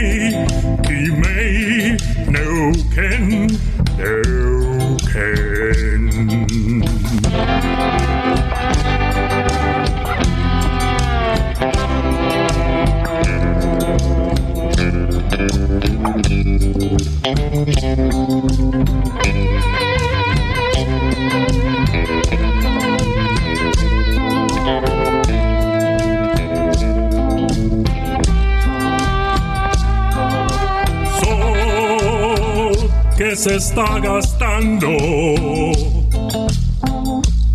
en piedras lajas y turbias corrientes. Beso la sombra india que vuelve crecida de un sueño verde.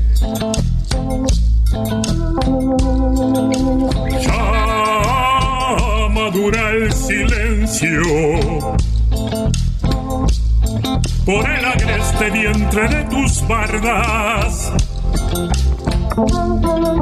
Quieren rayen dormirse, tiemblan sus entrañas enamorada.